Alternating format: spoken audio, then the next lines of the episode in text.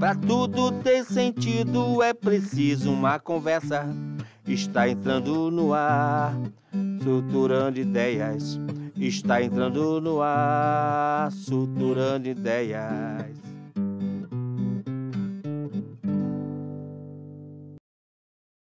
De fazer medicina coincide muito com a ideia de muita gente, de muitos de vocês que estão aqui também. É, aquela ideia de ajudar as pessoas. Uhum. Né? Eu acho que não tem como pensar em fazer uma faculdade de medicina e seguir a carreira da medicina se não tiver um princípio de altruísmo envolvido nisso. É, basicamente, ajudar as outras pessoas. E na realidade, a gente acaba deixando a si mesmo de lado para poder manter essa ideia de fazer um bem maior, de servir a um bem maior. É, isso é uma coisa que sempre me fascinou, sempre achei muito bacana esse tipo de, de possibilidade. Muitas graças, senhor. É, então, acabei entrando em 2000 na faculdade. Não tinha a menor ideia de que área ia seguir. Uhum. Né? Eu acho que é o, o, mais comum, assim. A não ser que tenha uma grande influência e normalmente em casa, né? O pai, mãe, tio, irmão, primo, alguém que às vezes é muito próximo e que já tenha determinada área na medicina que está seguindo e aí seja um motivo de fascinação da pessoa, dificilmente chega na faculdade sabendo que área vai querer seguir. É, eu tinha uma ideia muito concreta do que eu não queria, que era psiquiatria. Até hoje é uma das coisas que eu admiro muito quem faz, porque é uma coisa que eu também tenho uma grande dificuldade de entender aquilo tudo. É, é uma medicina completamente diferente, tem que ter uma cabeça voltada para uma compreensão muito diferente. Não tem uma área assim que eu pensasse, não, isso aqui eu não, não faço porque eu não gosto. Uh, não, a gente acaba indo pela afinidade mesmo. Uhum. Né, e pelo que acaba se apegando depois, principalmente no, no que acha que faz bem, né? no que entende com mais facilidade. É, eu saí da faculdade, então, seis anos depois, 2006, e trabalhei um, um tempo em... Desculpe. Oh, minha Siri manifestando. Tá desculpada, Siri. É. E acabei entrando na residência um ano e meio depois. E aí fui fazer então cirurgia cardíaca. Por quê? Gostava muito de, de, de cardiologia. Mas não me imaginava só atrás de uma mesa, num consultório, só fazendo clínica. Mas teve algum professor que te inspirou, que você tinha na aquele... Na verdade, assim, Como... na minha faculdade não tinha não tínhamos uh, cirurgia cardíaca no currículo.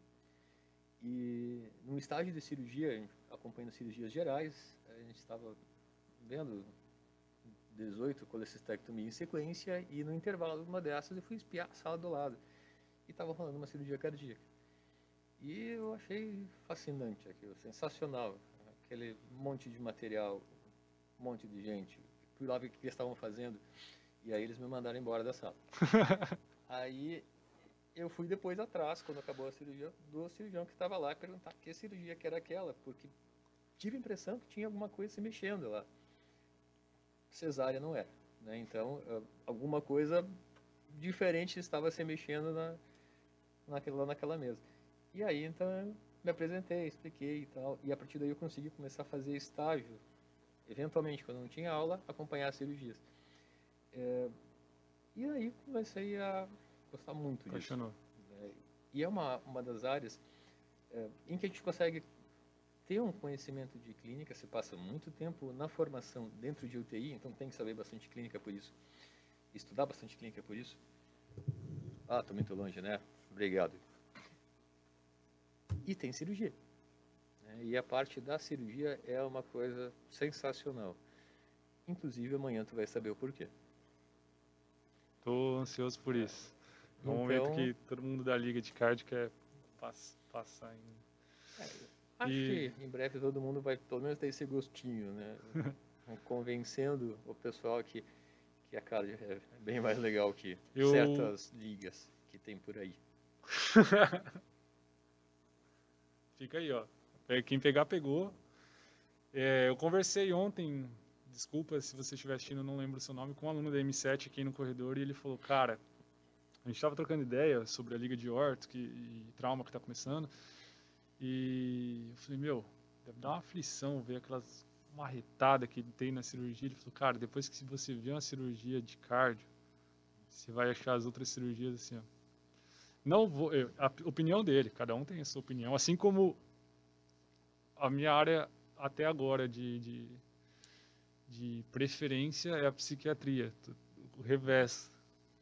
Mas, mas, é uma questão muito de gosto. Questão de, de gosto. E ele falou que é espetacular a cirurgia. E a aflição me dá de ver um parto. Um parto normal, principalmente. E isso, para mim, é uma coisa que dá muita aflição. Não dá aflição, eu vi já. Porque você está lidando com não um paciente, com dois. É uma criaturinha extremamente frágil. Parece que não pode errar em momento nenhum, porque aquela criatura está estreando ali, né? Então é tudo extremamente delicado. A cirurgia cardíaca, ela tem fases. Tem a fase menos delicada, né, que é o abrir, abrir e fechar um tórax. Tem a fase um pouco mais delicada, que é a, a parte principal, digamos, o tempo principal da cirurgia. É, então varia bastante isso. E, e, uma coisa que eu acho sensacional é que é um artesanato. É uma coisa, é um trabalho manual em que não tem um igual ao outro. Não existe uma cirurgia igual à outra. Esse, é, esse lance do é. parto aí que você falou, eu, sabe o que mais me dá medo? Porque foi o único que eu presenciei, que foi da minha filha. É a mãe. Porque naquela hora lá a mãe tá com dor e eu tentava fazer carinho na Thaís, cara. Cada carinho eu tomava um tapa de volta. Você tá louco? Ali tá brava. A criança que tá nascendo, a médica e a mãe. Fazia carinho na Thaís, parecendo. Você já fez carinho num. Eu imaginei, eu imaginei que tu ficasse com o maior medo que depois que nasceu a Cecília tivesse mais um gêmeo. Fosse mais um filho vindo ali depois. Eu aí ia ser uma encrenca. Né? Mas se fosse outra, igual essa fofinha, meu Deus, essa, é muito querida essa menina. Thaís, esconde a Cecília. Vai ser sequestrada, já é a mascotinha da turma. E você tem filho? Tem um chorozinho? Não, só cachorro. Cachorro? E peixe, peixe também. Peixe tem? É, incomoda que... muito menos que o cachorro, que por sua vez é bem mais tranquilo que filho, imagino eu. E é. qual que é essa pita do peixe? Tem um aquáriozão na sua casa? Não, não. Você falou que ia roubar que Cecília. Com... Não, são bem tranquilos. São dois peixinhos pequenos que se dão bem com o cachorro. Tá tudo em harmonia. Né, bem sossegado. Entendi. Vamos ver alguma coisa do chat aqui. É... Três pessoas. Está abaixo o áudio do Thales. Já acertamos. Tá. Grandes emoções. Né? A vitória Jensen. É assim, não sei. Grandes emoções na cirurgia do prof. Sim, a Vitória Marcos... conseguiu acompanhar quase a cirurgia toda, foi bem legal. Quase? É, é quase. Ela, ela, ela, perdeu uma partezinha bem pequena, mas aí depois ela estava lá presente de volta. E o que foi? Deu uma queda de, de Acho no processador? Acho uma parte e aí deu um tempo. Acontece. Falando nisso, tem já passou por algum perrengue cirúrgico, não no sentido de, de de, do paciente em si, mas já de mal-estar e estar tá no meio da, da operação e ter que... Já, já. Principalmente na residência, quando estava na residência, a gente tinha um, um, volume assim absurdo de trabalho. Então, a gente acaba não cuidando tão bem quanto deve. Eu, ah, crise de cólica renal durante uma cirurgia. E, e às vezes não tem mais ninguém. Então, já aconteceu, mesmo depois da residência acabei já passando assim, agora faz um tempo, não, nada de problemas assim, mas não só por, por uma questão assim de saúde, né? Às vezes está lá numa cirurgia, falta luz. Né? No meio de uma anastomose principal, ali no tempo principal, acaba faltando luz. Até o gerador entrar, às vezes leva vários segundos. Esses vários segundos são muito longos. Torturantes. E aí, né, nesse momento, o coração está parado. Uhum. Né? Está com uma circulação extracorpórea, então a gente depende disso tudo e não se enxerga nada, não sabe como está o monitor. Então, é, tudo tem bateria, mas leva alguns segundos às vezes para conseguir recuperar isso. Esse tipo de coisa dá mais medo, na verdade, uhum. do que uma dor, alguma coisa assim que pode prejudicar ali. É, porque o paciente não tem como se virar sozinho, né? A gente às vezes dá um jeito, toma algum remédio, dá uma sequência de alívio um pouquinho maior e segue o baile. Entendi. Mas a preocupação, em geral, acaba sendo com a vida alheia, menos com a nossa e mais com a dos outros. Depois, quando passa tudo, a adrenalina de cirurgia, aí começa a sentir as coisas. A gente, Mas não na hora. Conversando agora há pouco, antes de começar o podcast com os alunos, inclusive, é, a Débora, estava conversando com a Débora ali fora e aí, o que a gente falou foi, não se esqueça que a pessoa que você está ali é o amor da vida de alguém, né, cara? Então, rola esse, essa pressão no que, que você está fazendo. Isso é uma coisa que, que assim, em qualquer área, né? independente se estiver numa UTI, numa cirurgia qualquer, ou simplesmente um tratamento clínico, independente de qual for a, a área, é, você tem que conseguir separar e ter um distanciamento para poder fazer um julgamento correto no que vai ser o tratamento. Muito se fala assim que a gente tem que evitar de tratar pessoas que sejam tão próximas. Né? Eu jamais ia operar, por exemplo, minha mãe, né? meu pai, minha irmã, uh, porque são pessoas muito próximas e que eventualmente a gente pode acabar mudando a forma de, de conduzir. De, exatamente, conduzir o tratamento, eventualmente não escolhendo o que seria o melhor tratamento. Né? optando talvez por um tratamento menos invasivo que pode não ser tão eficaz a primeira escolha. Então, isso é uma coisa que a gente tem que conseguir separar muito bem. É, ah, de repente é um amigo teu que vai consultar contigo. Por mais que tu goste, ele tem que oferecer o que é o melhor. Uhum. Tem que pensar de uma forma mais imparcial. Isso nem sempre é tão fácil. Né? Então, é, o fato de lembrar que aquela pessoa é outro ser humano, que tem os seus problemas, tem as suas virtudes, tem a, a sua vida e pessoas que dependem dela, que amam aquela pessoa, que não querem que ela parta tão cedo. É, isso sempre vai se contrapor com o fato de que tu tem que ter uma certa frieza para fazer o julgamento. Não pode se emocionar durante uma cirurgia pensando que aquele paciente tão jovem de repente tem ah, o seu filho pequeno e que é uma cirurgia tão grave que pode ficar sem a presença do pai. Isso não pode ficar ocorrendo no momento em que está lidando com uma coisa tão séria mas também não pode ficar tão distante a ponto de ter essa frieza. Tem que ser frio, mas por o coração, né? Exatamente. E, e, isso é uma coisa que é moldada. É, não é uma coisa que todo mundo chega já sabendo. É uma coisa que, com o passar do tempo, é um tipo de sentimento que vai sendo desenvolvido. Não é algo implícito que a gente nasce com isso. Mas durante a faculdade mesmo, a gente vê tanta coisa, tanta história, tanta situação que não tem como passar isso em branco. Em branco. Né? Vai acompanhar muita gente. Histórias tristes, histórias felizes, e é o que a gente faz. E Thales, dá para chegar em casa e separar assim, ou aconteceu uma, por exemplo, aconteceu alguma coisa no, no, no seu plantão ou no seu trabalho ali, você, chega, você consegue deitar a cabeça no travesseiro e desligar para descansar, para estar tá disposto no dia seguinte? Ou é inevitável nessa carreira é, você não levar o trabalho para casa? É, gostaria de conseguir separar tão bem. Não consigo. Não, não, não tem como separar completamente assim. É, quando você trabalha com algo que lida com emergências, com pacientes mais críticos, em qualquer área que seja, sempre vai ter algum paciente que está sob a sua responsabilidade. E aí, então, aquele paciente pode precisar de uma intervenção a qualquer momento, uma intervenção que seja mais invasiva ou simplesmente uma decisão clínica. Se está internado o paciente, é porque ele não está bem para ir para casa, ele pode precisar desse suporte. Se é alguém que eu recém operei, mais ainda, porque pode estar ainda instável, e a cabeça tende a ficar pensando o que, que pode fazer de diferente, o que, que pode mudar para otimizar aquela situação. Mas não só isso. É, às vezes a gente sai daqui e fica pensando como é que eu posso melhorar essa aula, como é que eu posso interagir mais com a turma, ou como é que eu posso chamar mais a atenção da turma, como é que eu posso fazer esse povo reclamar menos. é, e às vezes essas ideias vêm sozinhas, né? É uhum. difícil de simplesmente conseguir separar uma coisa.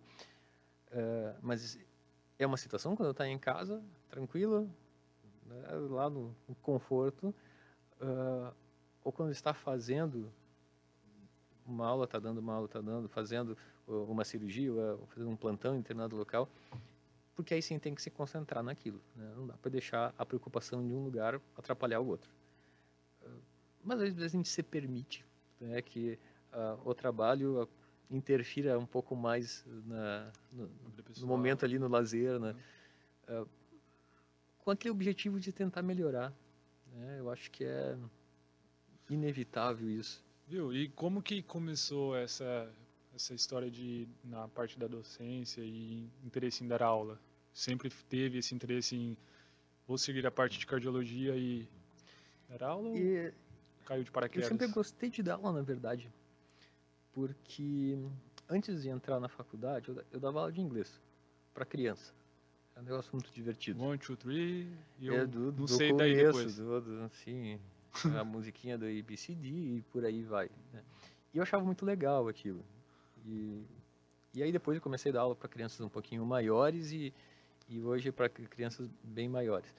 E não em inglês, né, na faculdade. Ah, com, quando foi chegando essa essa possibilidade, eu comecei a achar muito legal. Ah, a professora Juliana acabou me convidando e daí ela queria tentar me convencer a dar aula e eu, eu tentava convencer ela de que ela não precisava me convencer, que já estava tudo certo. que eu só queria saber quando que começava e do que que eu ia dar aula, porque eu tinha achado sensacional essa. Para mim era uma baita oportunidade. O fato de estar aqui é uma coisa que nos motiva a estudar também. E é muito bacana a gente rever assuntos que às vezes faz tempo que não vê, mesmo fisiologia. Por mais que a gente vê determinadas situações eh, no dia a dia, quando vai estudar de novo aquilo, e a gente tem que saber muito mais do que viu a primeira vez para poder ensinar, eh, porque as perguntas podem vir de qualquer tipo e não dá para simplesmente ficar assim, pá, não sei. Acho que isso aqui é uma coisa que eu tenho que ver mais. Não, a gente tem que dominar o assunto que vai ensinar. Já neguei outras disciplinas justamente porque não me sentia tão confortável de dar por não conhecer tão profundamente certos assuntos. Mas eh, a proposta inicial era anatomia e fisiologia e isso é uma coisa que a gente lida todo dia, então Sim. achei muito bacana. E a- o aluno é como se fosse uma, um bebê, né? Uma criança em for- informação. O que você falar Alguns para ele, ele vai Sim, alguns são. de forma É. literal. É, ah, não, tu tá falando nesse sentido. É, não, mas é, é que assim, é, os alunos em geral estão muito abertos a aprender. né? É, se estão aqui é porque querem aprender isso. É, eles estão vendo uma coisa muito diferente do que é o ensino médio, o ensino fundamental. Aqui estão literalmente aprendendo uma profissão. E não é um curso técnico que vai fazer uma única coisa, aprender a fazer aquela manobra, aquele produto e pronto. É uma gama imensa de possibilidades. E aqui a gente começa assim desde a base e começa construindo todas essas esses degraus de possibilidades até conseguir definir para onde de fato vai querer ir. Então, o fato da pessoa já estar disposta a aprender é uma coisa que ninguém consegue barrar essa entrada de conhecimento. né? Se a pessoa não quer aprender, não vai ter jeito de ensinar de forma nenhuma. Agora, se ela quer aprender determinada coisa, não tem quem segure isso também. Ó, o Hilton Clemente falou, já teve até aula com o Conheço. capacete do Conheço Darth Vader. também. É, ouvi dizer que isso é verdade. Procede isso daí? É verdade. É verdade? Pois é. Mas, Eu lembro desse dia. Faz que- um tempo. e por que, que eu nunca vi isso? Porque tu não teve essa aula ainda. Tem aula do, do Star Wars aqui? Praticamente. Praticamente. Mas é é um assunto bem específico. Vamos chegar lá. Vamos chegar lá. Esse semestre ainda. Ó, você que está acompanhando aí, que chegou agora, se você quiser conversar aqui com o Thales, trocar uma ideia, só mandar aqui no chat que a gente está lendo, interagindo. E isso daqui não é uma entrevista, é um papo. Copiamos o flow. E não vai ser uma entrevista bem que Marília Gabriela. né? Eu converso com ele, não vai ser isso. Nós vamos levar a conversa onde for e até onde o seu horário permitir. Não tem plantão? Não tem mais nada? Não, não. Bem sossegado. Falando em plantão, você atrasou para chegar aqui por estar na UTI? Uma intercorrência hoje que a gente acabou tendo Ela, ela pode ser citada ou por Sim, motivos sim, éticos? sim. não- Não, a gente só evita de falar o nome do paciente, né? Eh, o importante é nunca expor o paciente. O paciente tem a sua autonomia. A gente está numa fase que tem eh, muitos casos críticos e, sobretudo, como é a lotação praticamente de todas as UTIs com casos pós-Covid. Eh, e foi uma coisa que todo mundo teve que estudar porque é novidade. Não é uma coisa assim, ah, eu tive que estudar porque eu não lembro. Não, ninguém sabia nada disso. É novidade. Foge completamente de tudo que a gente vinha tratando até então. Uh, meus alunos sabem, quem não foi aluno ainda vai acabar sabendo também, eu faço bastante plantão de UTI, além de cirurgia cardíaca. Então, convivo muito dentro de UTI com pacientes críticos também. É, esses pacientes pós-Covid, eles têm os graves mesmo, né? Quem de fato precisa de um suporte de UTI, essa história toda, é, acaba fazendo uma disfunção respiratória importante, acaba sendo entubado, faz um, o, uma infecção generalizada, né? Então são casos bastante graves. E, e eu fui um paciente que tinha uma indicação de instalação de ECMO, é um tipo de circulação extracorpórea, um sistema que a gente desvia o sangue, oxigena e devolve o sangue por fora do paciente, muito parecido com o que a gente faz na cirurgia cardíaca, só que com outra finalidade. E o paciente fica lá na UTI mesmo com o aparelho funcionando, e isso pode ficar quanto tempo for. Um mês se precisar, mais até. E ultimamente a gente tem tido muita dificuldade de conseguir este aparelho. Uh, os não tão poucos que existiam estão todos em uso. E tem muitos pacientes que poderiam ser beneficiados, mas a indicação é bem específica, ela tem que ser bem precisa e no momento certo. E um paciente que a gente tinha, tem na UTI e estava já aguardando uh, pela indicação que já tinha, o pessoal nos alertou, ah, hoje, final da tarde, chegou o aparelho, temos disponível. Um paciente melhorou, puderam tirar o aparelho de determinado paciente e aí trouxeram para cá uh, esse maquinário todo e nos permitiram então essa possibilidade de instalar um ECMO nesse paciente. E isso não tem hora. É tipo transplante, assim, quando acontece tem que sair correndo. É tipo parto, né? Quando a criança vai nascer, tem que sair correndo. Hum. E, e, esse foi o motivo do atraso hoje. Né? Então, mas foi um, Mas deu tudo certo. Sim, tudo tá maravilhoso. É, é sensacional, o efeito é, é praticamente que imediato, a, a, melhora de ver o paciente oxigenando melhor, uma pressão melhor, isso realmente funciona muito bem, desde que tenha indicação e desde que seja no momento certo. E já que você abordou o tema do Covid, é... queria saber a tua opinião, a gente pode entrar em política Não aqui se você quiser. tratamento precoce. É, se era essa a dúvida, não. É, isso é uma discussão imensa, polêmica. Tem, Sim. tem muita gente que, colegas até, que saem pregando que vai usar diversas medicações e infelizmente Testemunho isso de cloroquina? Acaba, também, pois é, é e, e, acabou polarizando muito isso. É uma coisa absurda, polarizar de uma forma política um tratamento medicamentoso. É, eu li uma crônica muito legal ontem, ontem à noite, uh, do médico professor de uma faculdade também, não recordo onde, acho que não era brasileiro, em que ele citava assim como foi diferente a faculdade que ele fez com o que se vê hoje em dia, porque ele fez faculdade numa faculdade de medicina, ele dá aula de medicina numa faculdade de medicina, mas parece que hoje quem mais entende é o pessoal que fez direito, que fez marketing, que fez jornalismo, e todo mundo parece saber mais do que, de fato, quem estudou para tratar aquilo. É, ainda mais se citar questões políticas. É uma coisa assim absurda a política direcionar um tratamento. Eu vou querer determinada medicação se eu votei em fulano, eu vou querer determinada vacina se eu votei no outro. Coisas absurdas, assim. É, quando a gente teve a revolta da vacina... 60? Oswaldo Cruz teve que. Eu não lembro exatamente que ano foi, mas a revolta da vacina foi um momento em que as pessoas começaram a divulgar isso sem WhatsApp, sem Instagram, eles já estavam divulgando que aquilo era uma coisa que era para matar todo mundo. E aí o pessoal teve que obrigar a população a tomar a vacina, uma grande medida do Oswaldo Cruz na época. É, claro que reclamaram na época, mas era tão absurdo a gente pensar que naquela época o pessoal não queria tomar uma vacina porque não conhecia e hoje a gente pensa, nossa, que gente ignorante, que não, uhum. não queria tomar uma coisa que foi salvar todo mundo e de fato salvou todo mundo. Nunca mais uh, tiveram uma série de doenças, série de complicações que eram fatais porque na época não tinha alternativa. E hoje, em 2021, a gente ainda tem gente pensando em não querer tomar vacina, ou querendo escolher, ah, eu quero determinada vacina porque vem de tal lugar, que deve ser melhor que a outra. O que a gente vê na prática é que qualquer vacina é melhor do que não fazer. Não se tem uma muito superior à outra. primeira vacina que estiver disponível tem que ser feita. Tem que seguir aquela, aquele protocolo. É uma vacina para tomar em duas doses, tem que fazer as duas doses, com intervalo preconizado. É uma, uma dose só? Beleza, faz uma dose só. Mas é necessário, obrigatório fazer isso, porque senão a gente nunca vai sair desse período de pandemia. Tratamento precoce não existe. Tem gente que acaba cedendo à opinião do paciente.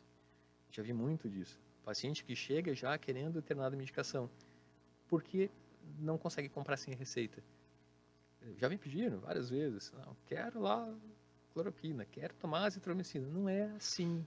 A azitromicina vai perder o efeito muito em breve, porque tem muita gente tomando sem precisar. E você acha que com hoje em dia a gente vive uma, uma era de divulgação muito acelerada, né? Tanto para coisas positivas quanto negativas. Você tem acesso na palma da sua mão, literalmente ali. Você acha que essa divulgação até das fake news científicas é, tem sido um, um, um arqui-inimigo do, dos médicos no, nesse tratamento ou está dando para levar, está dando para conscientizar as pessoas? Ah, eu, eu acho, Rafael, que de fato atrapalha, né? uh, principalmente quando médicos acabam prescrevendo medicações que fazem mais mal do que bem.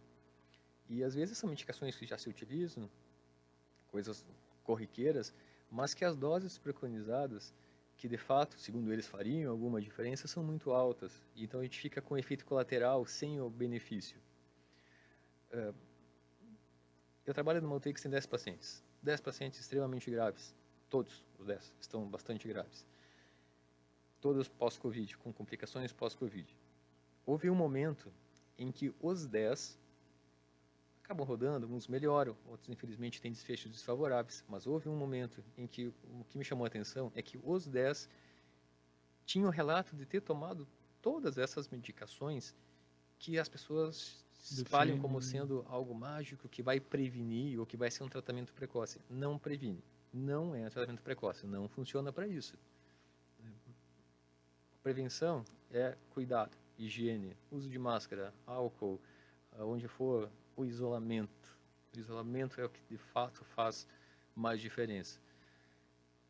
Se funcionasse, não ia ter tanta gente lá mal depois de ter tomado isso.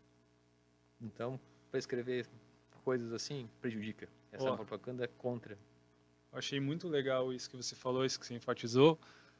Para você que está vendo, que você não acredita, um doutor falando, então Vai ter gente querendo riscar meu carro, furar pneu. Eu, eu, mas, mas assim, estou falando a verdade. Né? Quem de fato prega todo o resto é porque presta mais atenção em notícias que vêm no WhatsApp do que, do que de fato um artigo sério, randomizado, multicêntrico. Né? Não é um relato de caso contado pelo vizinho. Isso não é um estudo. É, eu moro aqui no Três Rios do Sul. É, e a, a, minha, a, rua que eu moro é uma rua sem saída, para variar em Jaraguá quase não tem. Rua sem saída. E. Passa fizer... um trem lá também? Passa, é. berrando. E criaram um grupo no WhatsApp. E tiozão do WhatsApp adora grupo do WhatsApp, né? Pelo amor de Deus. E aí, cara, esses dias chegou uma mensagem lá, o cara falando: o único jeito que a gente vai salvar, todos os médicos estão prescrevendo e não sei o quê. Cara, até Anitta estão agora divulgando no WhatsApp. E aí eu sempre fiquei quieto, assim, mas dessa vez eu, a, a Thaís já olha para mim balançando a cabeça, porque ela sabe que na hora que eu pego para digitar, nossa, dá até ler.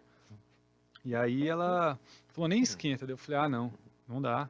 Aí eu falei, ó, não dá, não sei o que. E dei um meio que o, o que eu vi em farmacologia, o que eu vi, eu tentei resumir. Einstein mesmo fala que se você não souber explicar a ciência para sua avó, você não sabe nada. Então eu expliquei da linguagem simples, não era para fazer aquilo.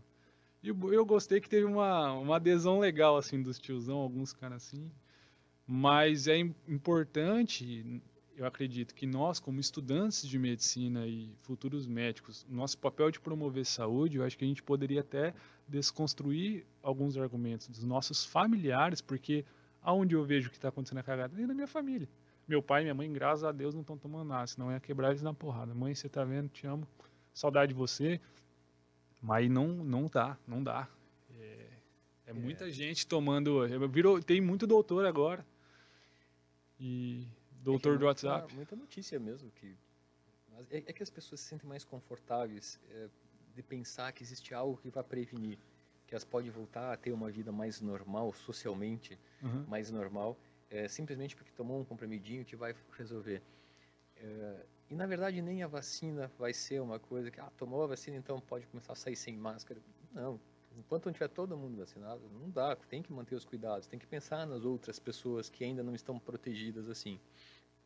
Mas, invariavelmente, a gente pertence a vários grupos, uh, não só de WhatsApp, né, grupos sociais, seja no trabalho, na faculdade, aonde quer que vá, e sempre vai ter alguém que acaba pensando e destoando desse, desse tipo de pensamento.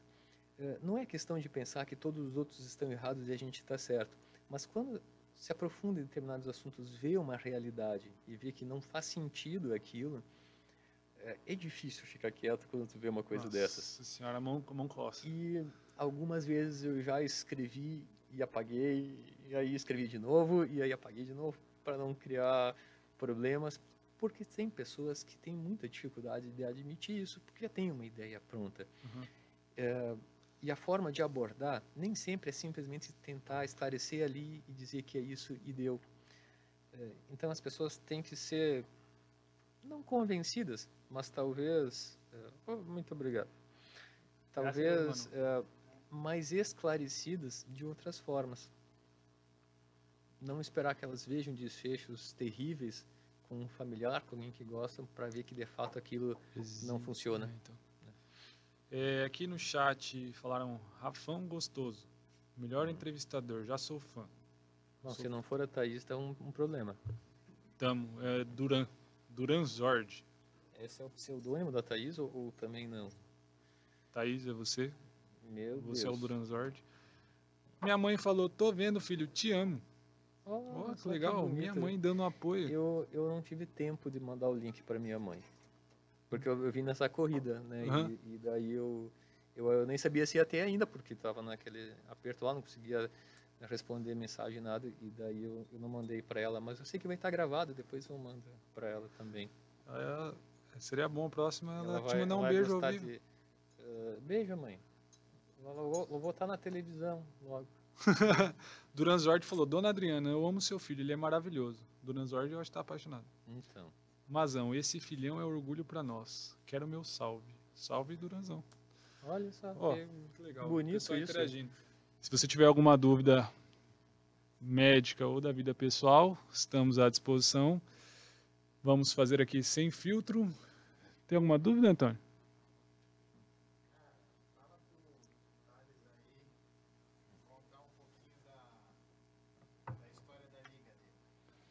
Ó, recebi no ponto eletrônico aqui, o Antônio falou que quer saber da, da liga, como que surgiu, que, você que idealizou, alguns alunos vieram? Não, ah, isso, isso foi muito legal, é, porque foi ideia dos alunos, os alunos que se mobilizaram para fazer a, o primeiro grupo de estudo ali. É, na minha faculdade não tinha liga acadêmica, e, e aí quando foram vieram propor a primeira vez de fazer uma liga acadêmica, eu, eu fui procurar no Google o que, que é isso, né? O que, que se faz numa liga acadêmica. E aí, então, entendi um pouquinho melhor o que, que era. E achei sensacional essa ideia.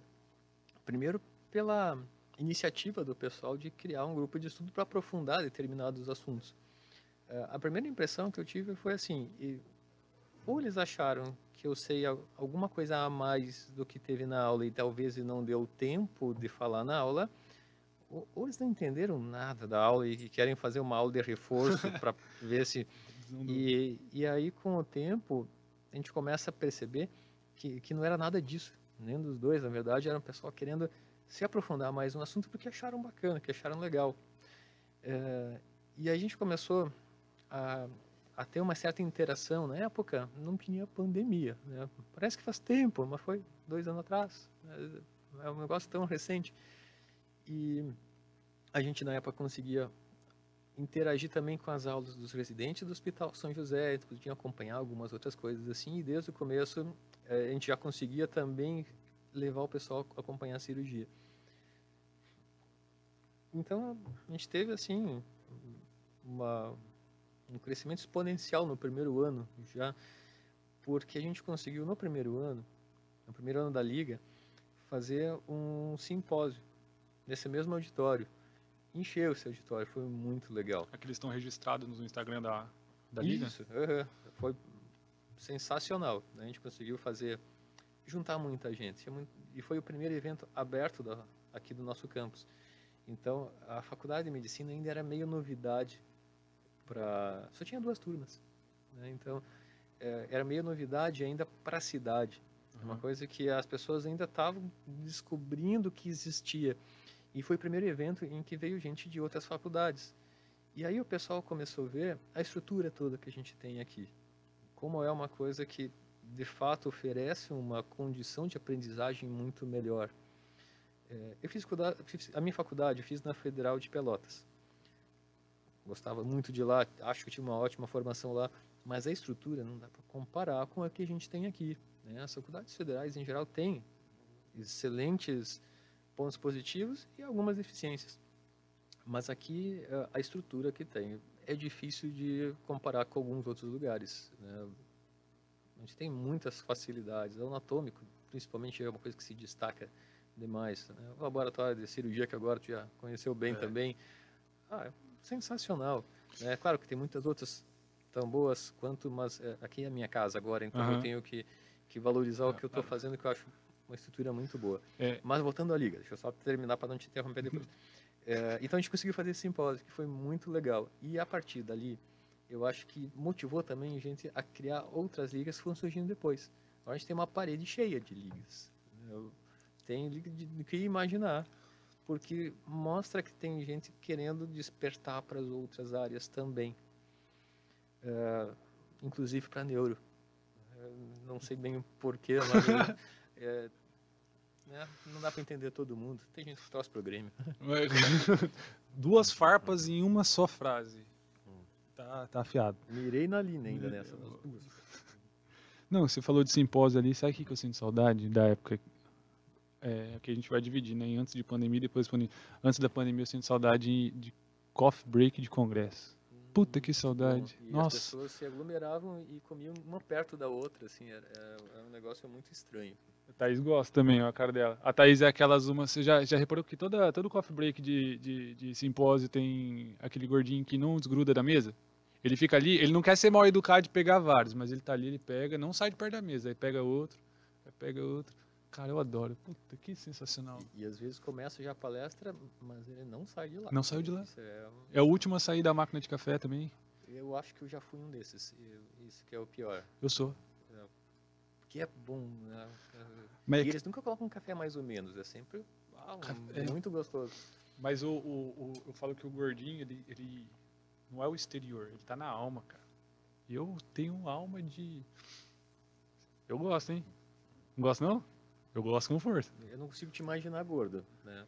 Ô, louco. Põe a foto no telão, Ita. Deus me livre, faz isso não. Nem tem. Mas se tiver, não põe não.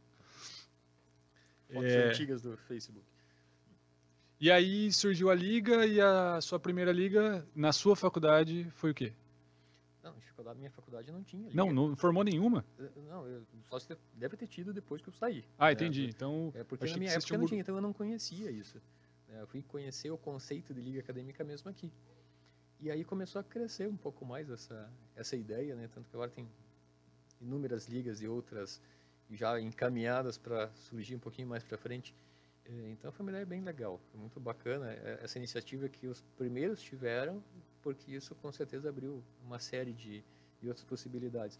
E, e, não só pelo simpósio, por todas as aulas que a gente aprofundou, todos os assuntos que foi possível trazer, que às vezes só no, no, nas aulas curriculares a gente não tem nem tempo de apresentar tanta coisa, que em algum momento vai ter, mas né, esse aprofundamento na matéria depende muito da iniciativa, da vontade de cada um. É, e a produção literária, isso faz uma baita diferença. É, a gente teve alunos desde lá da primeira, da primeira liga que já fizeram artigos que foram publicados. E agora que você postou que um, que um grupo de alunos, se não me engano, fez um artigo. Semana passada que acabou sendo publicado. É um negócio que leva tempo. Né? Uh, demorou para ser produzido, demorou para ser aceito, e depois que é aceito demora para ser publicado, mas uma hora chega. Mas é legal. E aí um momento vira currículo. pode até currículo, a- é. a- futuramente ser apresentado isso em um congresso ou em algum Sim, simpósio. sim, É, o... É verdade.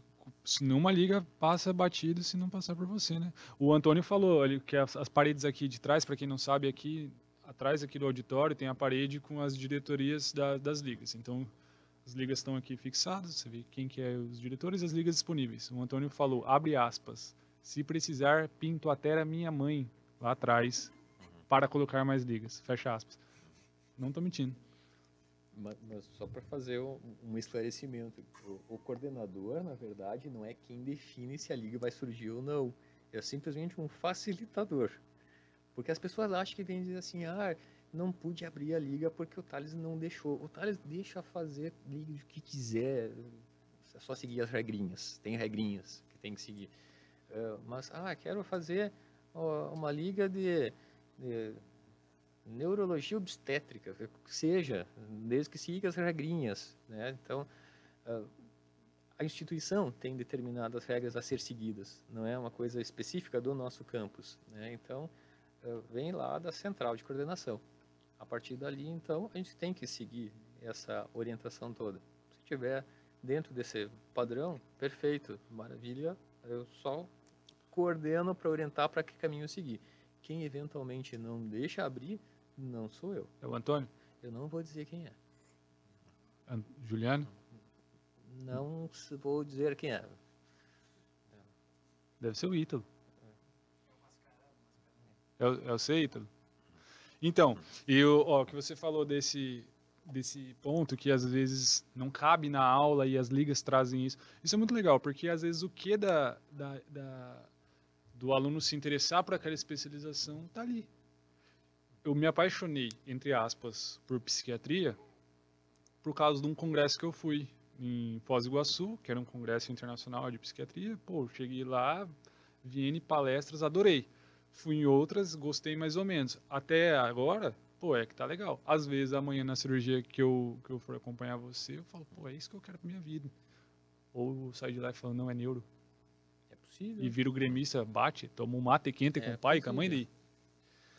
É, O Ítalo bateu o palmo, acho que ele é é, gremista. provavelmente o, o que tu mais gostou quando tu foi lá, até porque quando chegou lá todo mundo falava português, né? Deve ter sido um negócio sensacional. Foi. Pra quem não E- sabe, eu sou... É, Poliglota. Então, então já dava um feeling diferente, assim. É, mas o, o- fato de poder acompanhar áreas diferentes é justamente para poder decidir o que, que eu definitivamente gosto ou não. Vi muita coisa que eu não gostei, mas fui descobrir depois de ver. Né? E teve uma pequena época, um curto espaço de tempo durante a minha faculdade que eu curti psiquiatria. É, depois passou. Mas, mas foi um pequeno momento assim, porque era legal. Tem coisas que são apaixonantes. Né? A gente fazia estágio no hospital psiquiátrico e histórias fantásticas lá. Eh, mas aí depois assim, é muito legal, mas que talvez para a vida inteira não seja Não- assim tão divertido, né? Porque eh, isso vai ser a tua vida. Independente da área que tu escolher, você vai ter um, um modo de vida que vai se direcionar àquilo. Não tem como eh, pensar assim, ah, eu vou continuar tendo a vida que eu tenho hoje, mesmo depois de formado, fazendo aquilo que eu vou fazer. Não, a vida vai se direcionar ali. É muito diferente de qualquer outra área. É, a medicina acaba sendo muito imersiva. Tu não tem como desvencilhar o resto da tua vida disso. É difícil de estar em qualquer lugar e de repente precisa de um médico. Tá numa viagem, num avião, alguém passa mal e alguém precisa de um anunciar que precisa de um médico porque tem alguém passando mal. Tu não vai se conseguir ficar quieto e omitir aquela situação, fazer de conta que nada está acontecendo E enquanto tem alguém questão do juramento também, né? Sim. é, tem muita gente que acaba talvez não levando tão a aí, né? sério o juramento de Hipócrates, mas é, um- é um texto bonito. Como aquilo é marcante na vida. E todo mundo faz esse juramento na, na, Na medicina. na sua formatura. E é um negócio que deve ser seguido. Não é exagero, não é romantizar a profissão, mas é um negócio muito bacana, porque te dá uma certa responsabilidade que é legal de ter. De saber que uh, não só ter o dever, mas ter o direito também de ser responsável por determinada pessoa se ela estiver precisando. Uh, houve uma época em que eu eu tinha no meu carro um kit de primeiros socorros. Não daquela época que era obrigatório. Que era obrigatório né? É um um pouquinho mais legal, um pouquinho mais elaborado. É, eu, antes de vir morar aqui em Jaraguá, eu morava em Criciúma. Eu operava em Criciúma e Tubarão. Então fazia essa viagem, pelo menos entre as cidades ali, uma viagem de uma hora mais ou menos na 101, umas três, quatro vezes por semana. E quando fica muito tempo na estrada, tu vê muita coisa. Vi com muita frequência acidente e várias vezes eu parava para atender. Porque com uma certa frequência, não sei se era azar, minha azar do paciente, era eu o primeiro que chegava, porque uhum. tinha acontecido alguma coisa. Então, umas quatro ou cinco vezes nesse tempo, eu, eu acabava presenciando algo que recém tinha acontecido. Moto que caía, carro que batia, gente que era atropelada. E aí, então, eu comecei a deixar no carro lá um kitzinho com luva, com... Né, tinha algumas pequenas coisas diferenciadas além disso. Alguma, algumas drogas injetáveis também. É, é, é uma coisa que pensa assim, vai que precisam. E se acontecer um acidente que seja, no meio da cidade, está passando ali, não tiver um bombeiro ali perto, um SAMU ali, dá aquela coceira na mão assim e pensa, bah, vou encostar aqui, vou tentar fazer alguma coisa. Sobretudo se tu sabe o que fazer, se está acostumado a atender algo assim, se fez parte da tua formação o atendimento do paciente crítico. Uh, sem menosprezar qualquer outra área, né? mas isso é uma coisa que se tu vai fazer atendimento de trauma, qualquer direcionamento mais cirúrgico, acaba chamando um pouco mais a atenção, isso de querer fazer um primeiro atendimento e isso a gente vê que faz uma diferença grande. Uh, hoje em dia eu já não levo mais assim no carro porque eu não viajo tanto também. Uhum.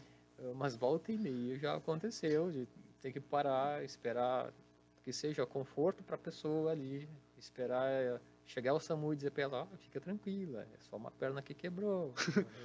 e pior que isso que você falou, de nós que estamos acostumados já, porque está no seu cotidiano e tudo mais. Eu que não estou no meu cotidiano, eu não tenho experiência alguma de primeiros socorros, assim, efetivamente. Outro dia eu estava na pizzaria, motoboy foi fazer a manobra na frente, caiu. Ah, eu quis ajudar, mas a minha experiência aqui boa, fiquei assim. E aí, cara? Você tá bem? Não, mentira. Eu troquei ideia com ele pra saber se ele tava consciente tudo mais, mas você fica. Caralho, o que que eu. Oh, perdão. Caramba, catapimbas, o que que eu posso fazer? E a gente não. Fica nesse anseio, né? Eu acho que a gente começa a, que nem você falou, uma imersão que é ascendente. Eu acho que a medicina é um modo de vida. E, e, se tu tens essa esse sentimento de ver acontecer alguma coisa assim, de te dar vontade de intervir para tentar ajudar, é, isso é um sinal de que tu está no caminho certo. Não creio que, que alguém que tem esse esse mesmo tipo de pensamento vá se arrepender de fazer essa é, essa vida acadêmica dentro da medicina, independente do que for fazer depois. Entendi. É, Hoje é um, um episódio piloto, porque nosso, nosso primeiro convidado, o Dr. Thales, cirurgião, cardiologista, é, nós estamos entrando na reta final. Se você quiser fazer a sua pergunta, é agora, ou nunca, ou no próximo programa com o próximo convidado. Primeiro episódio e ainda se atrasa, né? Não, atrasou para ter mais história. Para ter. Também, também. Eu não, ter... não, sabia bem né, o que, a gente ia conversar, então eu tive que gerar conteúdo. Exatamente. É, basicamente. Exatamente. E estamos indo. Muito bem. E o, então, se você tem alguma pergunta para fazer, manda aqui no chat. Eu estou com o chat aberto aqui na minha mesa. Se você quiser vir na próxima edição, vai estar aberto ao público aqui com, com quantidade limitada de pessoas por motivos óbvios. Se você quiser fazer sua pergunta aqui, vai ter uma caixinha de perguntas em determinados momentos. Nós vamos trazê-la. O nosso muchacho Lucha Libre ali vai trazer aqui, nós vamos ler. E nós vamos abrir uma enquete também se você quer ver o Ítalo vestido de alienígena ou dinossauro. Isso é importante votar. Tá? Então, se você quiser vir a próxima vez, está convidado. Aqui é o Projeto Piloto. Nós estamos entrando na reta final. Deixa a sua mensagem aqui. E é isso. Vamos continuar aqui. Doutor Thales. É... Bom, a gente falou já da sua vida pessoal, dos seus peixes. Falamos Do da sua cachorro. formação. Sim. E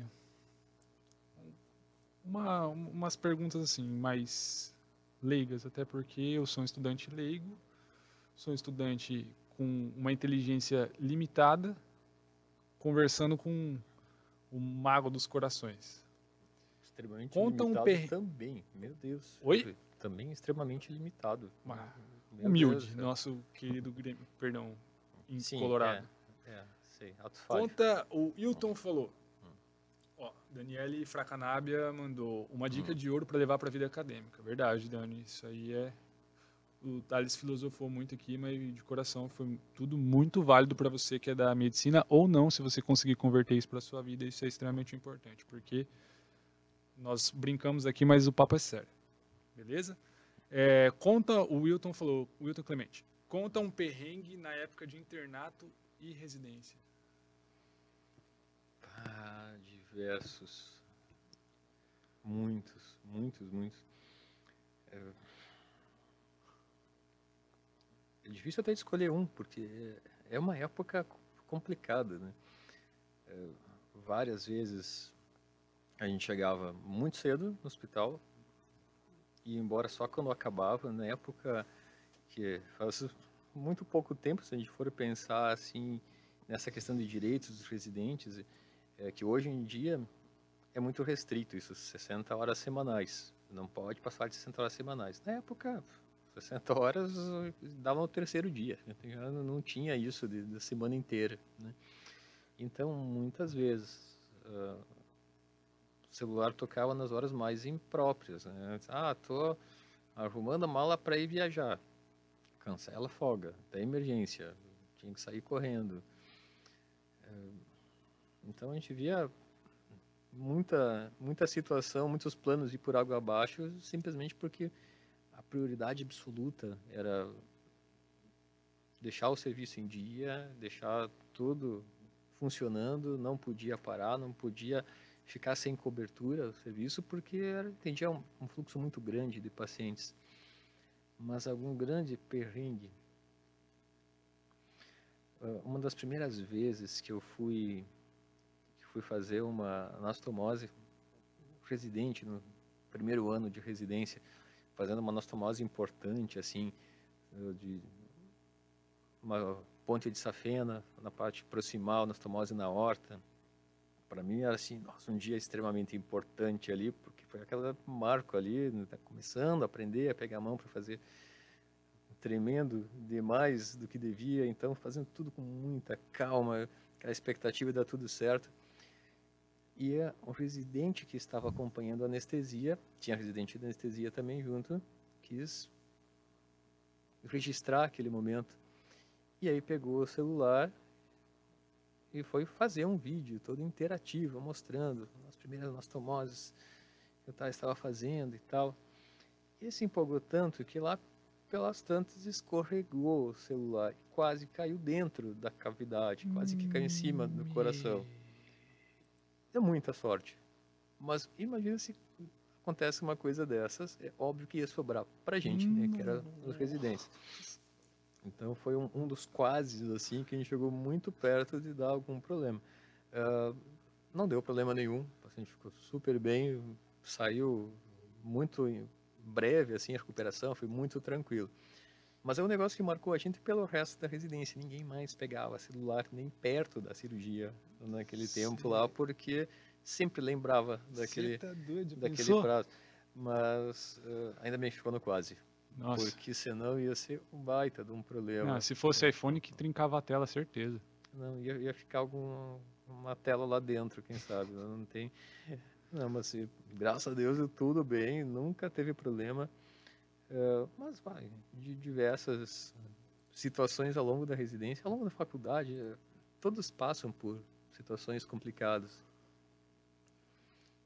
Mandaram uma, um texto aqui, Um texto, isso aqui ia pagar. Hum. Eu li só que a pessoa não tinha circulação nas orelhas. Mas... Hum. Você leu também aí? E apagaram? Que pena. Era pra trollar o, trollar o caster? Ó, próximo, próxima edição vai ter um outro rapaz aqui comigo, ou uma outra raposa aqui, pra atacar o, o convidado. Pergunta aí, Rafa, como eram as disputas de cirurgia? Fer Ferreira, como eram as disputas de cirurgia Não, no internato? Fernandão. O Fernando trabalha com a gente lá na UTI. O Fernando tá... É o Fer? Esse Fer? mesmo. Sim, Fernando tá Salve, Fer. firme lá no, na UTI também. Fer é grande. Ah, não, era, era bem pacífico, assim, porque onde fiz residência eram muito poucos residentes. Então a gente dividia muito bem né, o que, que cada um ia fazer. Eu nunca teve, assim, essa, essa briga de, ah, não, é minha vez de operar. Então isso nunca foi problema. E o fato de a gente trabalhar muito, era um serviço que tinha uma cobrança muito grande, uns preceptores um tanto quanto exigentes demais, eh, isso é uma coisa que une bastante os colegas. Então, quando a gente tem que sempre se defender e sempre ficar trabalhando demais e, e ficar tentando se esquivar de levar sermão, a gente acabava virando uma família mesmo. né? Era, os colegas da residência eram que nem irmãos. Era uma coisa assim, que cada um defendia o outro até debaixo da água. Aham. Fechava o pau entre a gente eventualmente. Mas se alguém falasse mal do outro, não, eu posso falar mal dele, mas de fora ninguém. Então era uma coisa que a gente se dava muito bem nessa questão assim de, de divisão. E, e realmente fez falta, logo que a gente saiu, saiu daquela convivência, quando a gente Mas se tem formou. contato ainda? Com alguns sim. Com alguns sim. Às vezes acaba indo para lugares muito distintos. né? Ah, um tá em um dos meus colegas, um está no Paraná, outro está trabalhando agora em Recife, outro ficou em Curitiba, minha residência foi em Curitiba. Então o pessoal acaba se espalhando, mas né, seguem com suas famílias, seguem com o seu trabalho e, e é uma coisa que toma muito tempo. né? Então não é aquele contato tão frequente como era, mas é uma coisa legal de ter como referências, eh, não só os que eram da minha época, alguns que vieram depois, outros que eu conhecia que já passaram pelo meu serviço antes, e que eventualmente surgem casos diferentes, ou surge alguma coisa que a gente não está habituado, é aquela referência para poder tirar uma dúvida, pegar uma outra opinião. É, é bom ter essa, essa perspectiva, assim.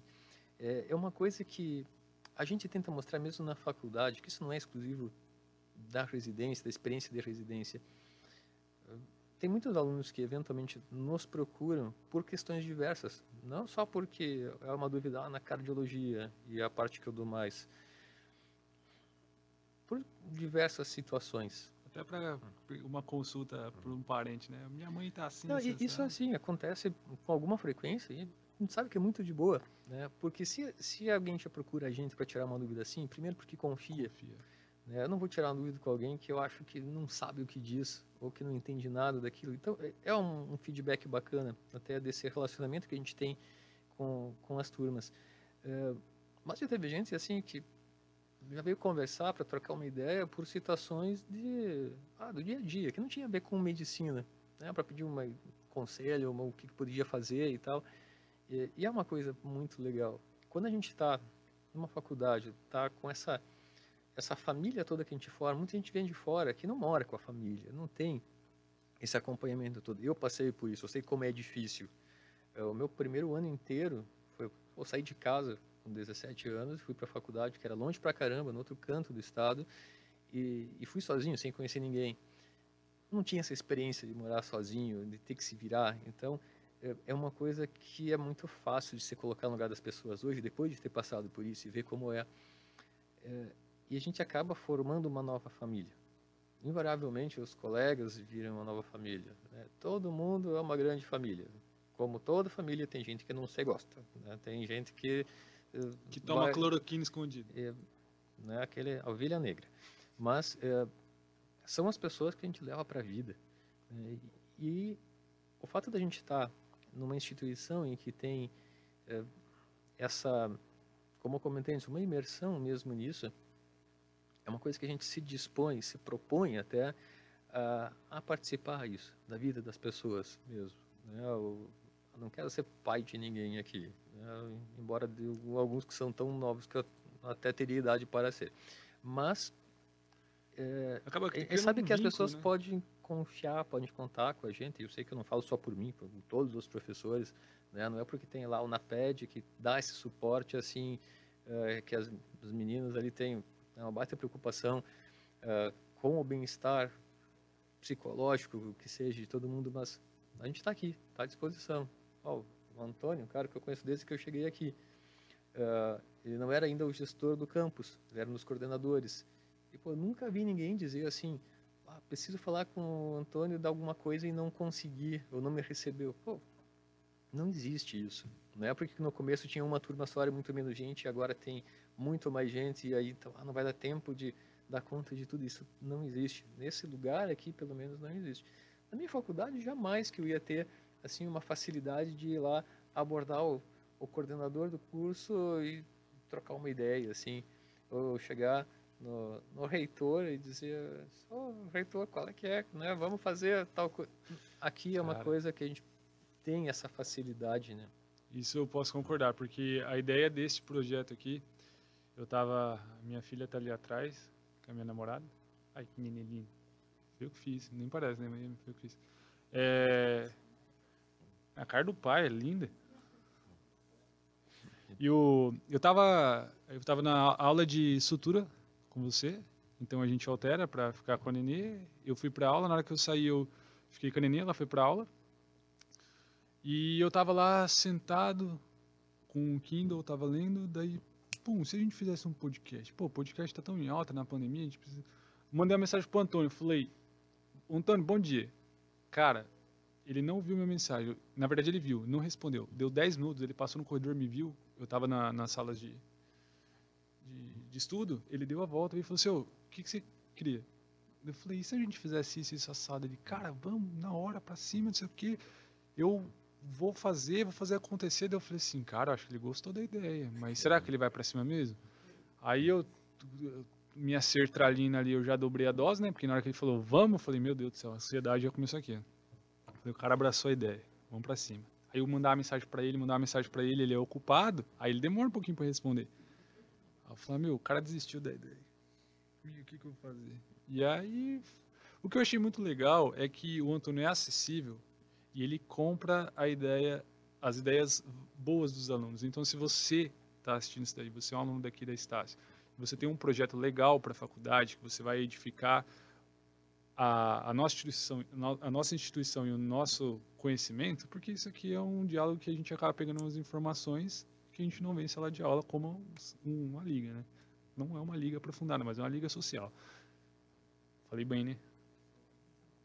Você tem uma ideia legal, procura o Antônio. O Antônio está super aberto, cara super acessível. E eu achei legal isso que a faculdade abraça, cara. Eu não estou puxando sardinha, não. Tem que falar porque é verdade. A faculdade abraçou muito legal o, o projeto e tá dando a oportunidade de gente. Eu não te conhecia. Eu vim de fora, conhecia o Dr. Tales como. Eu tinha Na verdade, eu, te... eu tenho um pouco de medo de você, porque. Assim, você é, é, é meio misterioso, professor. Eu nunca sei quando você está brincando, assim? você está falando. E eu aí eu falava, cara. brincando. Na dúvida, não é brincadeira. É, é sempre sério. Até a parte da neuro e do Grêmio? Com certeza. Principalmente. E aí eu falei, meu, vou começar a conhecer o povo aqui. E eu achei super legal. O Antônio abraçou a ideia. Cara, eles, em um dia, eles começaram a desmontar a faculdade. Vou pegar isso daqui da, da anatomia, as câmeras da sala de aula. Aí o Ítalo ali, quem não sabe, o Ítalo tá ali, ele é hacker, tá? Se você vacilar, ele vai roubar a sua senha. E aí ele, cara, mexeu mexeu em tudo e a gente fez essa estrutura aqui super legal. E eu acho que tem alguma coisa para acrescentar? eu, discordo dessa parte. Eu, não, nossa, não sou nada misterioso. Ah, eu, tenho, eu tinha medo de trocar ideia, porque, pô, nossa. Thales, cirurgião cardiologista, meu Deus do céu, se eu falar uma asneira, o cara. Cara só fala é, asneira. Assim, é, é, que eu acho que a gente faz uma ideia, às vezes, um pré-conceito a partir do, do que vê numa imagem ou que as pessoas talvez uh, possam transparecer. Uhum definitivamente não tenho nada de misterioso, não, nem de sério. Eu, eu, tanto é que assim, tu vê que as minhas aulas nunca têm assim aquele tom de, de exigência, de seriedade, de, ter que baixar a cabeça, prestar atenção e ficar quieto. Não é essa a proposta. Eu acho que aqui mesmo a gente aprendeu, desde que eu entrei aqui, a gente aprendeu a é que as aulas têm que ser de uma forma diferente, tem que chamar a atenção de outra forma, tem que interagir com os alunos, os alunos fazerem uma participação maior e menos explanativo. Então, não, não tem por que criar esse tipo de, de imagem, não. Não, já quebrou, já que quebramos os paradigmas. Muito bem. E... Muito bem. E, e eu vou te dar um desafio até. Ah. Chamar o professor Eduardo da o Eduardo, ortopedia. o Eduardo uh... Não, Eduardo da ortopedia. Da Eduardo, ortopedia? doutor Eduardo Godoy. Doutor Eduardo Godoy acho que é, deve ser o próximo a vir aqui. Notado? Check. Esse eu acho que tem muito a acrescentar aqui. Vamos para as últimas mensagens aí, galera. Vamos encerrar as perguntinhas, porque já são 10 horas da noite e neném tem que dormir. E o Thales no, ca no, no, no caso é a Cecília ou. A, a minha nenê. Ah, eu. Tá.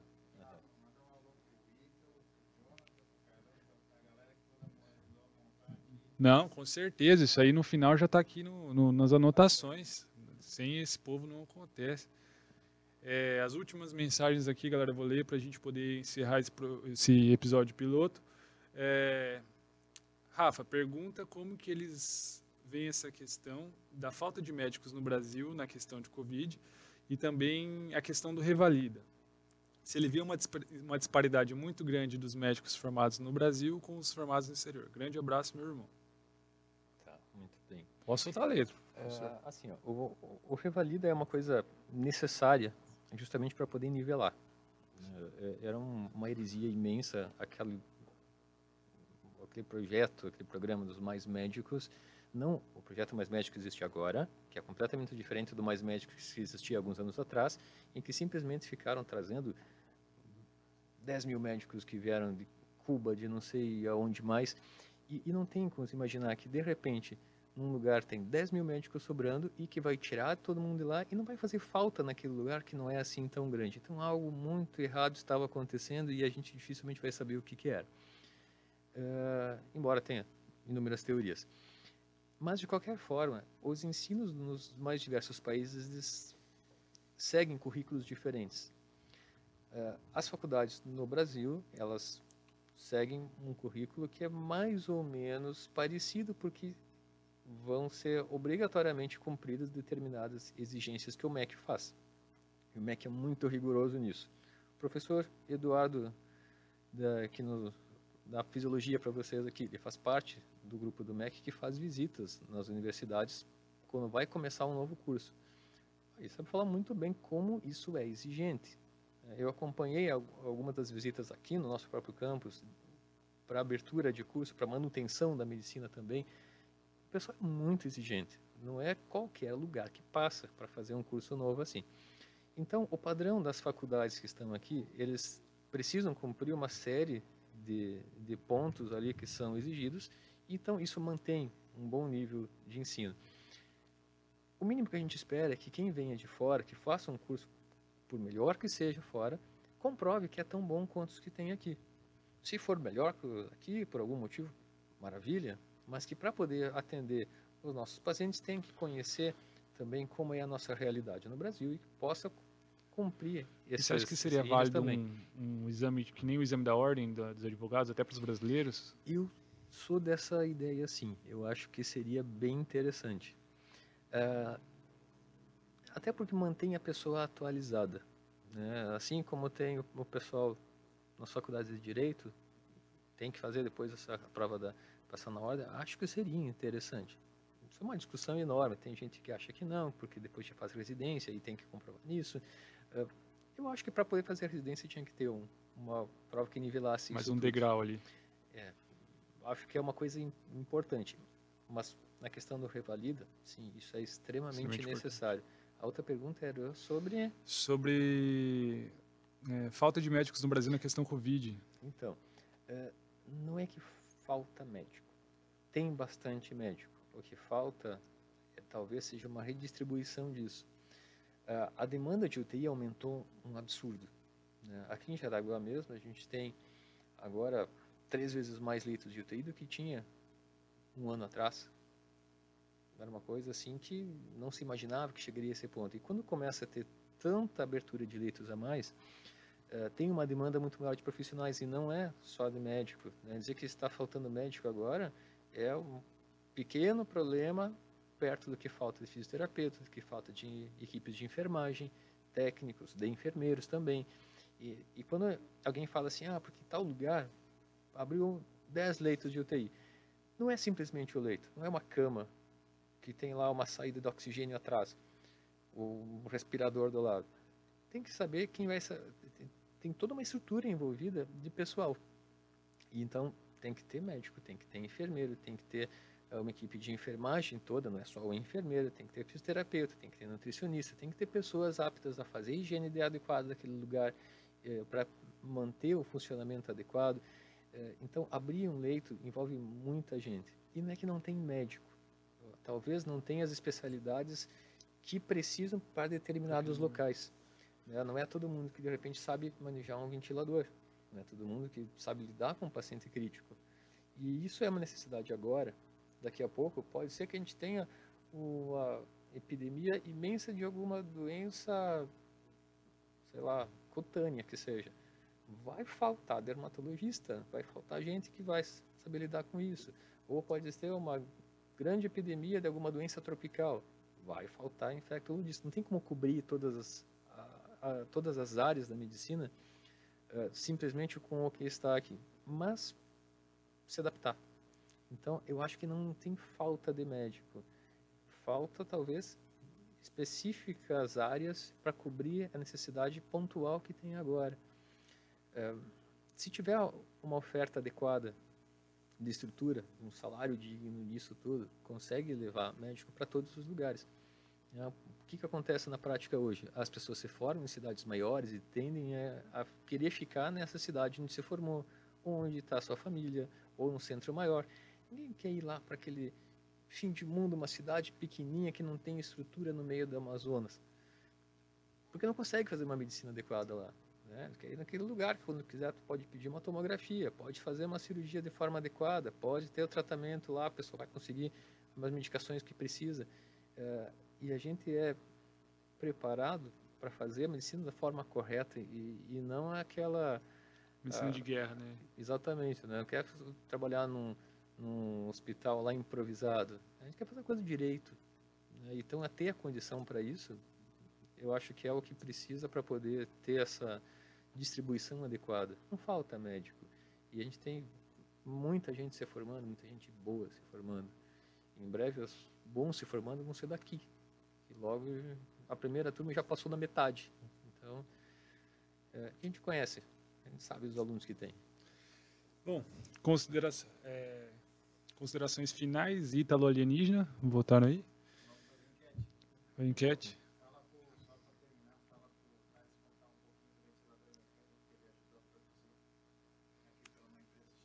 Que isso? E esse assunto. Ah, isso aí foi, foi uma coisa legal.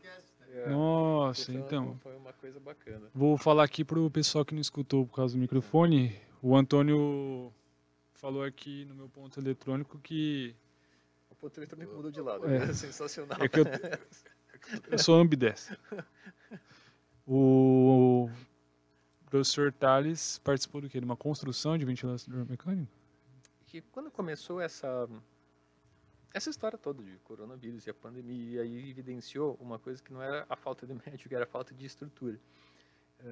E esgotaram muito rápido os respiradores pelo mundo. Não se encontrava mas uma das primeiras, um primeiros obstáculos para abrir novos leitos de UTI ou de emergência, o que fosse, era a falta de respirador. E aí então surgiram assim inúmeras iniciativas pelo mundo de fazer respiradores que pudessem atender principalmente a emergência e de forma mais barata.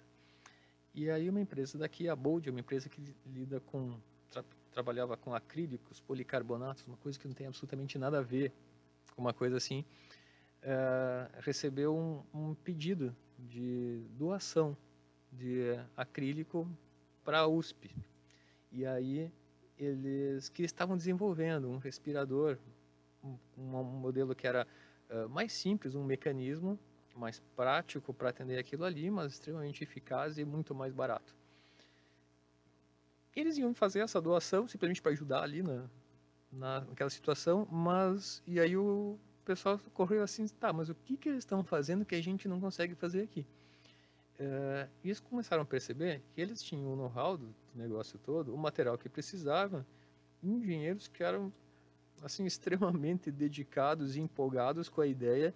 Era um pessoal que faziam projetos completamente diferentes e compraram muito a ideia. E aí um dia me ligaram numa quinta-feira de noite, umas 11 da noite, o pessoal do hospital, se eu podia dar uma ajuda que tinha um pessoal precisando de uma assessoria. E daí no dia seguinte eu fui lá para conversar com eles e a gente vira tudo amigo aquele dia. Foi muito legal. Eu tinha muitas ideias, eles sabiam como fazer aquelas ideias acontecerem e daí uh, começou a surgir uh, o respirador da Bolt. Levou um pouco de tempo para aprovação, porque é muito burocrático isso, uma empresa Imagina. que fazia um, acrílicos, né, fazia coisas de plástico, e de repente está fazendo um material médico hospitalar. Então, a, a legalização, tudo isso é um processo complicado.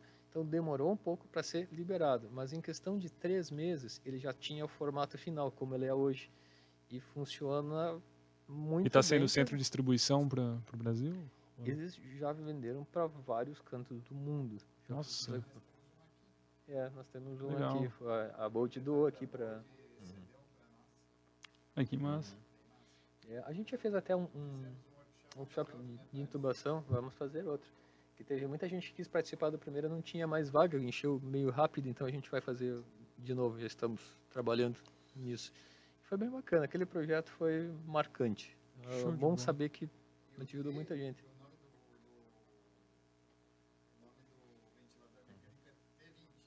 O T é por causa de Thales? É, foi a, a homenagem, homenagem que o pessoal, os Caramba, engenheiros da empresa que legal. Eu, que legal. O T20, que é o respirador, é 20 pelo ano, que surgiu, foi ano passado. E, e o T era, era por isso. Pelo menos foi isso que eles me falaram. Eu achei Não, nosso podcast, o T do cast é. No final, é. ah, que legal. Viu? A terminar Olha, com. Sensacional. Beleza. Queria pedir para vocês virem aqui, para a galera ver o rosto de vocês. É. Esse rosto Até bonito. Porque o, o C de, do cast deve ser de Carlos e o A de Antônio, né? Certeza. E o I de Ítalo. Só pode. É, podcast. Vem aqui. Vem cá. Então, galera, esse aqui foi o primeiro episódio do nosso projeto Suturando Ideias. É um prazer. Vamos colocar a máscara aqui agora. de máscara, agora tá todo mundo perto, né? É, Muito bem. Queria pra... agradecer primeiramente a disponibilidade do doutor que saiu diretamente do, da UTI para vir aqui trocar uma ideia com vocês. É, foi... Agradecer ao Carlos, ao Antônio por todo o projeto que ele abraçou, ao Ítalo e ao Jonathan, que o Jonathan não está aqui, mas vocês vão ver ele ainda. Não, o, o, o Jonathan, você vai ver, você vai aparecer aqui de um jeito inusitado, tá? Só porque você não veio hoje. E agradecer por todo esse esse empenho que eles fizeram e estão fazendo por vocês alunos. Se você tem um, um, uma ideia, se você tem um projeto para fazer acontecer, está aqui o, os culpados aqui que vão fazer acontecer. Ítalo, sem ele eu não conseguiria, eu não sei instalar um microfone. Sou DJ, não instalo microfone, olha que vergonha. O Antônio colocou o peito à frente aí e qualquer coisa que eu falei errado aqui, quem vai escutar é ele. Desculpa. Se você se você é chefe do Antônio, ele não tem culpa. Sou eu, por favor, não me manda embora da faculdade. E ao meu querido Carlos aqui dando toda, todo o apoio que a gente precisa. E é isso. Então, foi muito bom ter vocês aqui. No próximo, próximo podcast será divulgado. Nós vamos ter outro caster, outro convidado. Tem uma sugestão do Dr. Thales. Thales, quer falar alguma coisa para a galera? Eu agradeço o convite. Eu achei uma honra imensa inaugurar isso. Né? Peço desculpa pelo atraso, completamente inesperado, mas foi por um, um bom motivo. E, bom, é tudo que a gente falou aqui, eu acho que assim, o pessoal sabe que a gente está aqui, está à disposição. Estamos aqui para ajudar e, e não para complicar. Isso eu aprendi muito com o Antônio, que dá esse exemplo todo dia. Beleza? Então é isso, galera. Vocês que vocês estejam sempre 12 por 8. Tamo junto. Depois vai estar no YouTube também. Muito bem. Tchau, tchau. Valeu.